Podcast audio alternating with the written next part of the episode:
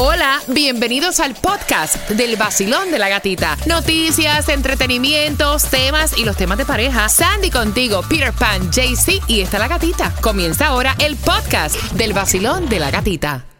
El vacilón de la gatita. ¿Estás lista para pasarla bien? Bien. Vacilón, mi gatita, buenos días. Para bailar nueva música. Eh, Me encantan a mí porque la música es tremenda música. Para Tú me tienes aquí en el carro que casi casi necesito un pamper.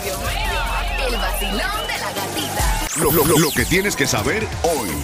Estamos lamentablemente en el segundo día de duelo en la Florida, una vigilancia, eh, una vigilia, debo decir, emotiva como era de esperarse en el día de ayer, donde se estuvieron honrando a los 17 muertos y 14 heridos en la primaria Stowman. De hecho, el pistolero Nicolás Cruz, acusado de esta masacre, eh, 17 cargos por homicidio premeditado sin derecho a fianza. Ahí apareció en cámara esposado de pies y de manos.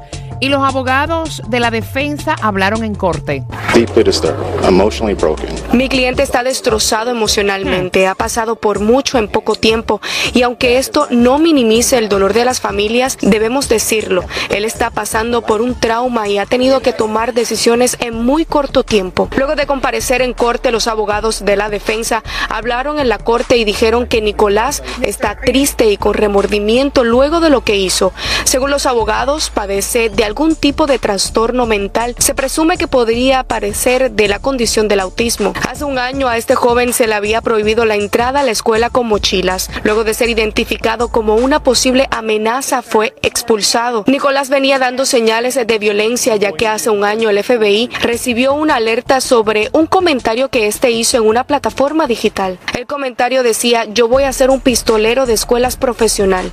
Por otra parte, también el presidente Donald Trump se estuvo dirigiendo ante una nación que obviamente está de luto. Dijo que el gobierno está para ayudar a cada padre, a cada maestro o estudiante golpeado por la tragedia, que su administración hará cuanto esté a su alcance para aliviar su dolor. El presidente, que llega hoy al sur de la Florida, prometió abordar el difícil tema de la salud mental, aunque no hizo mención a el debate sobre el control de armas. Aparte del presidente Donald Trump, que estará en nuestra zona, también hoy el senador Marco Rubio estará viajando al condado de Broward. Todavía no se conoce a ciencia cierta su agenda. Por otra parte, en otras informaciones, el Senado rechazó cuatro medidas con referencia al destino de los Dreamers. Tras semanas de negociaciones entre demócratas y republicanos, la Cámara Alta del Congreso desaprobó la propuesta apoyada por el presidente Donald Trump. Se necesitaban 60 votos para que ésta se aprobara. Las medidas pretendían proteger a los soñadores y aumentar la seguridad fronteriza. Luego, el fracaso en el Senado pone a casi 1.8 millones de inmigrantes en peligro de deportación a partir del 5 de marzo, cuando la Casa Blanca planea rescindir las protecciones legales de la era de Obama.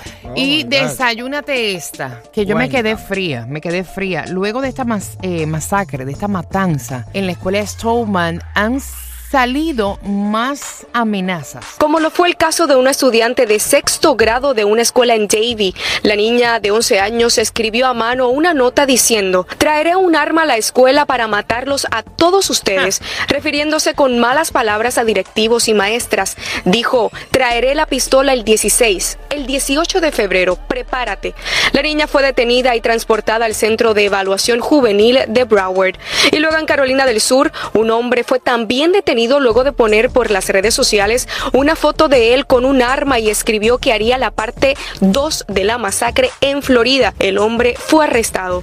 O sea, una niña de 11 años, Dios. que se supone que está todavía jugando con muñequitas, ¿no? ¿Qué no, cosa? yo pienso porque mi hija tiene la misma edad acá, entonces yo digo, esa mentalidad de, eso no está bien, eso está mal de la cabeza. No, y, siguen saliendo obviamente información de lo que ocurrió ayer en la escuela Stoneman. Eh, están obviamente los jóvenes de la escuela hablando la experiencia que vivieron. Óyeme, y se te la piel, de verdad. Por otra parte, el tiroteo que se registró el miércoles en la escuela secundaria de Parkland, que causó, como sabemos, 17 muertes, eh, fue el decimoséptimo incidente con armas en centros educativos estadounidenses ocurridos en lo que va de este año.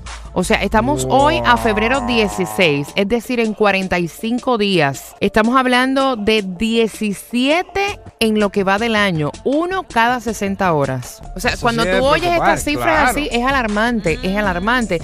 Obviamente está todo el mundo comentando que va a ser lo que estábamos comentando ayer, el gobierno con el control de las armas y también con la seguridad en las escuelas. Hoy vamos a estar conversando con el senador estatal René García que es la persona que trabaja eh, directamente con el senador Marcos Rubio. Así que es una de las preguntas que le vamos a hacer. Locas pero reales.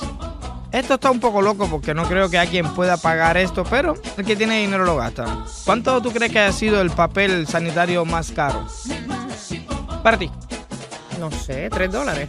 Estás loca tú. Mira, este papel sanitario vale el rollo 51 dólares. No te lo puedo creer. Cada rollo. Lo venden en paqueticos de 4, solo que sale 204 dólares. Un paquete de 4 y un, un paquete de 8 en 408 dólares.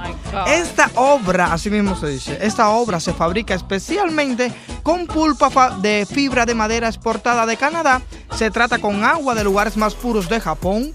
Y cada rollo de papel pasa por la mano del dueño Ah. para inspeccionarlo como, como que la calidad está buena. Ya no sabe ni qué más inventarse. ¿Qué te puedo decir? Mira, y Google retira su botón de imagen de los resultados de búsqueda para evitar el robo de fotos. Aparentemente, Ah, bueno. llevaban ya varios años de disputa legal. Google y Getting Images firmaron un acuerdo. Firmaron un acuerdo de licencias, lo que va a permitir ahora al buscador conservar las imágenes de la agencia de fotografías. Eso es lo nuevo que trae Google.